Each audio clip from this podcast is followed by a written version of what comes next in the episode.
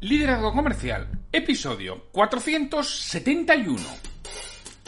Hola, muy buenos días, tardes, noches, o sea el momento que sea en que estés escuchando. Soy Santiago Torre y esto es Liderazgo Comercial. Bienvenidas y bienvenidos. Liderazgo Comercial es el podcast con episodios diarios de lunes a viernes pensado para que responsables comerciales o dueños de negocio trabajen en cinco verbos que empiezan por B Parar, pensar, planificar, priorizar y producir. Parar y que pongan su mente en modo reflexión. ¿Qué va a pasar? Y que piensen sobre si lo que están oyendo es aplicable o no a su caso concreto. No de todo lo que voy a hablar realmente puede ser aplicable a tu caso. Si lo fuera, planifica que tienes que hacer diferente. Algo vas a tener que hacer distinto si quieres un resultado diferente y deberás priorizar las acciones que llevar a cabo. Es posible que tengas varias. Prioriza cuál es la primera, cuál es la más importante, cuál es la que es la que hay que hacer en este momento y luego el resto, si hay que dejar alguna que hacer, hazlo en ese orden. Y por último, producir en el sentido de ejecutar lo planificado. ¿Cuántas veces hemos pensado en hacer algo, pero se ha quedado ahí en el limbo? Dice por ahí un refrán español que el camino al infierno está empedrado de buenas intenciones. Bueno, pues muchas veces nos sucede.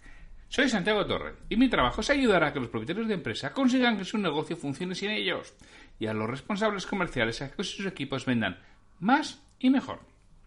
Lo hago a través de procesos organizados, estructurados y con metodología que lleve a esa mejora de ventas, ya que se obtenga mayor control y tranquilidad sobre lo que está sucediendo. Asimismo, soy el director del portal lidereriumder.com, en donde tienes abierto todos los episodios de este podcast y sus notas. Y a la vez decenas de piezas de material para ayudarte a mejorar en tus procesos comerciales y la gestión de tu empresa. Semanalmente vamos subiendo diversos aspectos a ese portal. Por ejemplo, esta semana hemos subido el resumen del libro Audaz Positivo y Feliz de Robin Sharma, que eso es en la parte de, del registro gratuito. También hemos subido una clase sobre el liderazgo situacional de Paul Hersey, de Paul Hersey y que en Blancha realmente merece la pena. Y hemos subido una monografía sobre un dajo personal de quien está al frente de un pequeño negocio, quien es un freelance o un profesional independiente. Hoy es el 20 de julio de 2020 y es lunes. Los lunes nos toca un comentario sobre un libro de emprendimiento, desarrollo profesional, ventas o liderazgo. Y hoy Vamos a hablar de liderazgo. Nos toca un libro precisamente sobre liderar. El libro del que vamos a hablar es un librito, ya sabéis, de esos de empresa activa, de esos amarillos, pequeñitos, que, bueno, pequeñitos, o algunos son gordos, ¿eh? Pero me refiero que son de lectura fácil, de lectura sencilla, que están bastante bien seleccionados por el editor y que a mí me gustan muchísimo, que son casi siempre, no siempre, pero casi siempre son una compra segura. Yo ahora viajo menos en avión por diversas circunstancias, pero bueno, en los momentos en los que movía más en avión era uno de los que solía comprar, pues sabías que acertabas para, para ir leyendo en el avión. El que vamos a hablar hoy es Un accidente afortunado de Daniel Andrino. Os cuento la sinopsis del editor. ¿Qué podemos aprender en la remota sabana africana sobre el trabajo en equipo? ¿Qué tiene que enseñarnos un león sobre liderazgo? Las lecciones más provechosas pueden surgir en lugares insólitos. Durante un safari por África, un ejecutivo sufre un accidente y se ve obligado a convalecer en un hospital. Allí, traba amistad con, un anciano que se ofrece a compartir con él la sabiduría reunida en una serie de relatos acerca del líder por excelencia, el león africano, y su interacción con otras especies del reino animal. Las diferentes historias muestran por qué no todos los equipos son iguales y nos ayudan a visualizar las estrategias de liderazgo más adecuadas para cada caso. Un accidente afortunado establece que los tres ejes que definen un equipo son sus habilidades, la solidaridad entre sus miembros y la aceptación del líder. Nos enseña que el mayor logro de un líder no es el que le sigan, sino conseguir que quieran seguirle. esta es la sinopsis de este libro. Yo va mi comentario personal. Es un libro de lectura fácil y entretenida a través de historias de un león y cómo actúa con diferentes animales, el autor nos va explicando el trabajo en equipo y cómo debe comportarse el líder en función de cómo esté su equipo. esto os puede sonar algo al liderazgo situacional que hablaba antes de Paul Hersey y Ken Blanchard, en la clase de la semana pasada de liderazgo. Y realmente es una visión diferente del liderazgo situacional, desde otro punto de vista, porque él establece un triple eje distinto de los dos que, establecían Blanchard y Hersey. Él desarrolla la teoría del liderazgo cúbico, que se basa en un triple eje. Por un lado, las habilidades y confianzas del equipo, por otro lado, la solidaridad entre los miembros del mismo, y por el último, aceptación o no del líder. En función de cómo sea ese triple eje, nos habla de ocho tipos de, liderazgo. Vamos a suponer que los tres ejes son bajos, es decir, hay una baja aceptación del líder, apenas hay solidaridad entre los miembros y hay pocas habilidades y confianzas en la capacidad del equipo. ¿Os suena? Si está en algún equipo de esos, en este caso, nos dice el, autor Daniel Andrino que será necesario un liderazgo rígido.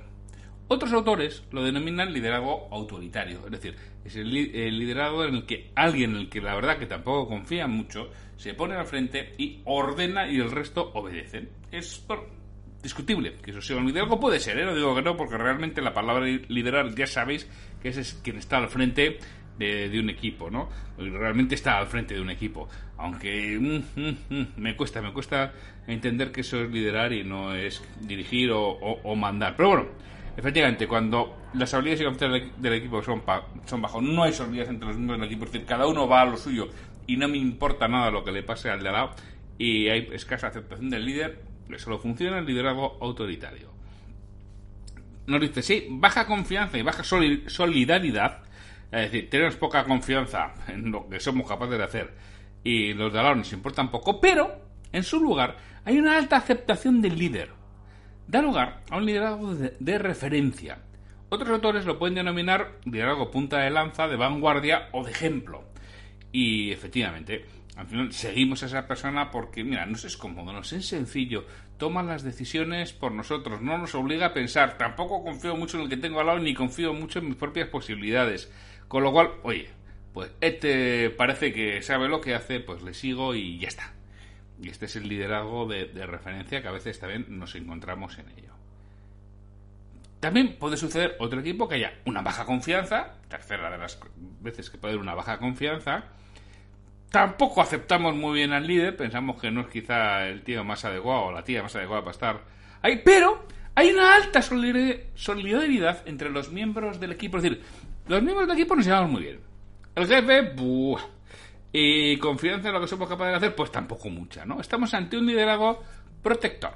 Otros, otros autores le llaman liderazgo laissez-faire, es decir, se deja hacer, se deja hacer porque realmente esos miembros del equipo que tienen mucha solidaridad, solidaridad entre ellos no van a dejar a nadie al lado y van a estar desarrollando acciones y actividades que quizá no hicieran por ellos, pero lo hacen por el, por el de al lado.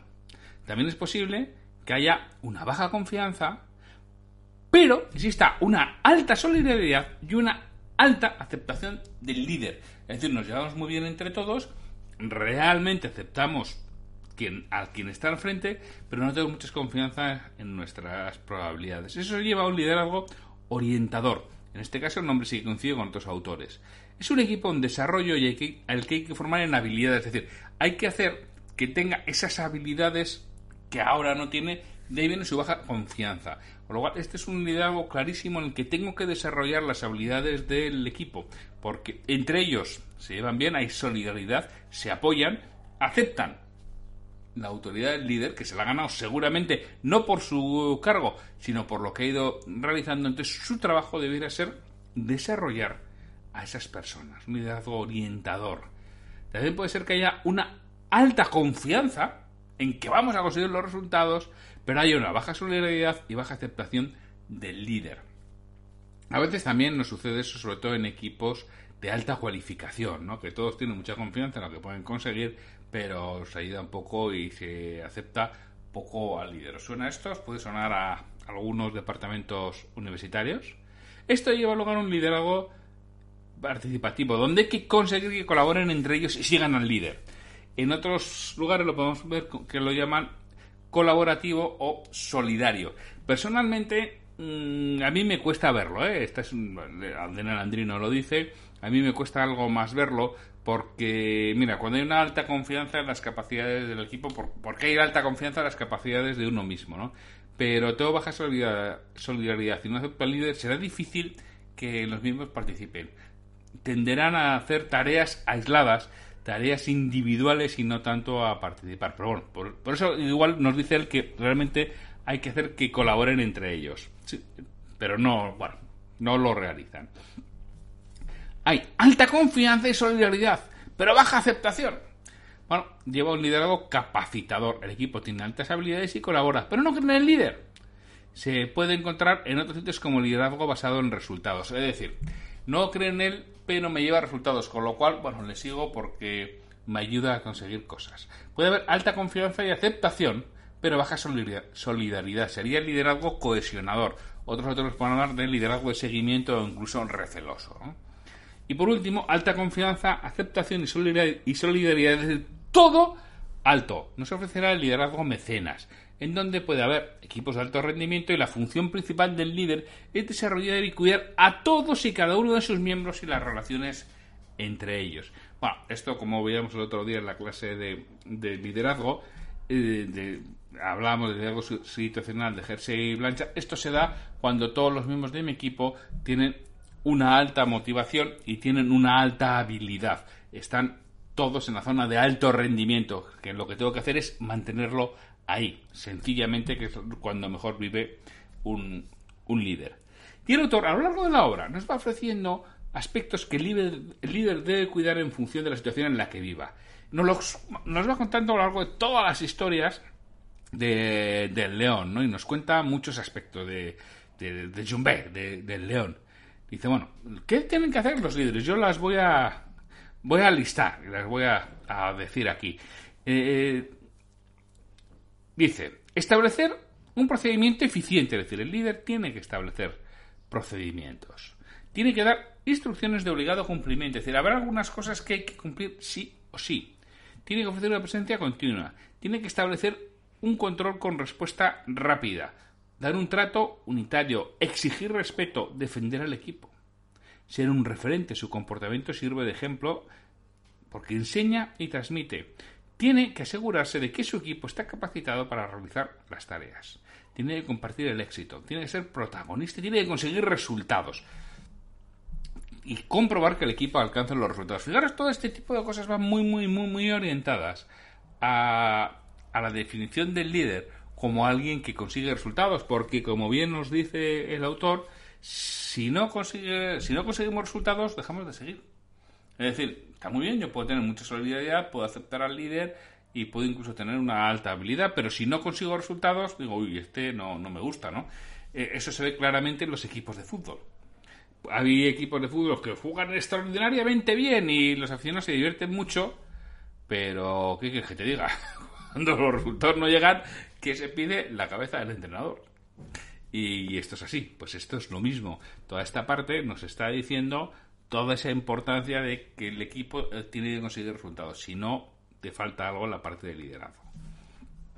También tiene que hacer otra serie de cosas que es dar seguimiento. Tiene que hacer que se mejoren las tareas. Tiene que presentar con entusiasmo una visión de futuro. Tiene que celebrar y disfrutar del éxito. Tiene que crear, tiene que crear sinergias dentro del equipo. Tiene que eliminar diferencias. Tiene que innovar y descubrir cosas nuevas. Tiene que conseguir que el equipo no esté motivado por una persona, sino por una visión que se persigue. Es decir, que no sea alguien el que tenga que estar tirando de todo el mundo, sino que sea algo más importante, la visión. ¿Qué cosas más trascendente lo que nos está costando, nos, está contando aquí el, el autor. Fijaros que en esto va mucho más a esos aspectos de desarrollo, de mejora, de hacer que no sea esa persona que, quien está al frente quien tire de todo, sino que haya algo externo. Esa visión que para mí es esencial. Y ya sabéis que desde mi punto de vista eso tiene que estar reflejado en la visión, misión y valores de la compañía, que tiene que ser algo realmente atractivo que los miembros del equipo, los miembros de la compañía quieran y anhelen y por ello trabajen, porque eso es lo que nos va a ayudar en esos momentos complejos y complicados a tirar hacia, hacia adelante. Bueno, también tiene que detectar y fortalecer áreas de mejora entre los mismos del equipo, ¿no? Tiene que participar e involucrarse, aunque a la vez dejar hacer, fijaros qué cosa tan difícil, ¿no? Alinear sus propios beneficios con los del equipo. Uy, amigo, estos, qué poco, qué poco se consigue esto. Realmente quien consigue que pensemos más en el beneficio del equipo que en el beneficio propio es cuando hay, estamos ante un equipo de verdad de alto rendimiento, muy difícil se compromete con el equipo y con todos y cada uno de los integrantes. Evita y media los conflictos. Crea identidad de equipo. Busca tareas de realización común o compartida. Consigue transformar la rutina en diversión. Desarrolla nuevos líderes. Ofrece seguridad. Establece los resultados y deja que los demás los consigan. Permite que se equivoquen y aprendan. Y ayuda cuando es necesario. Bueno, madre mía. Realmente cuando lees todo esto dices, oye, pero aparte de mí, ¿habrá alguien más que pueda tener esto? Yo lo, lo, dudo, no creo que aparte de mí hayan, hayan otros así. Coña, esa parte ya me gustaría a mí, vamos, y ya me hubiera gustado en, en, otros momentos también cuando me tocó dirigir equipos de manera más formal, ya me hubiera gustado a mí tener, tener esto que, que ni de lejos llego a tener todo, todo ello, pero que es importante, nos tenemos que pensar y mentalizar que estemos al frente de un equipo, tenemos que ir trabajando todos estos aspectos, porque es lo que va a marcar la verdadera diferencia entre que tengamos un equipo realmente comprometido, un equipo que tire adelante, un equipo que pelee, un equipo que consiga resultados, un equipo que tenga una alta confianza en sí mismo, un equipo que tenga gran solidaridad entre los miembros del mismo, un equipo que acepte a la persona que está al frente. Realmente, si conseguimos todo eso, os aseguro que vais a ir mucho mejor. ¿Qué es sencillo? No, no, no, no es sencillo, para nada. Somos personas y además es efímero. Es decir, llegas y en breve, y breve no, eh, no te digo en un día, pero en breve eso desaparece. ¿Por qué? Porque las personas somos volátiles, somos volubles, porque alguien desaparece y entra otro, porque viene una circunstancia interna, externa que enturbia toda esa relación y todo eso es cierto que nos pasa. Pero ¿qué sucede? que estaremos empezando la nueva carrera en una posición mucho más adelantada.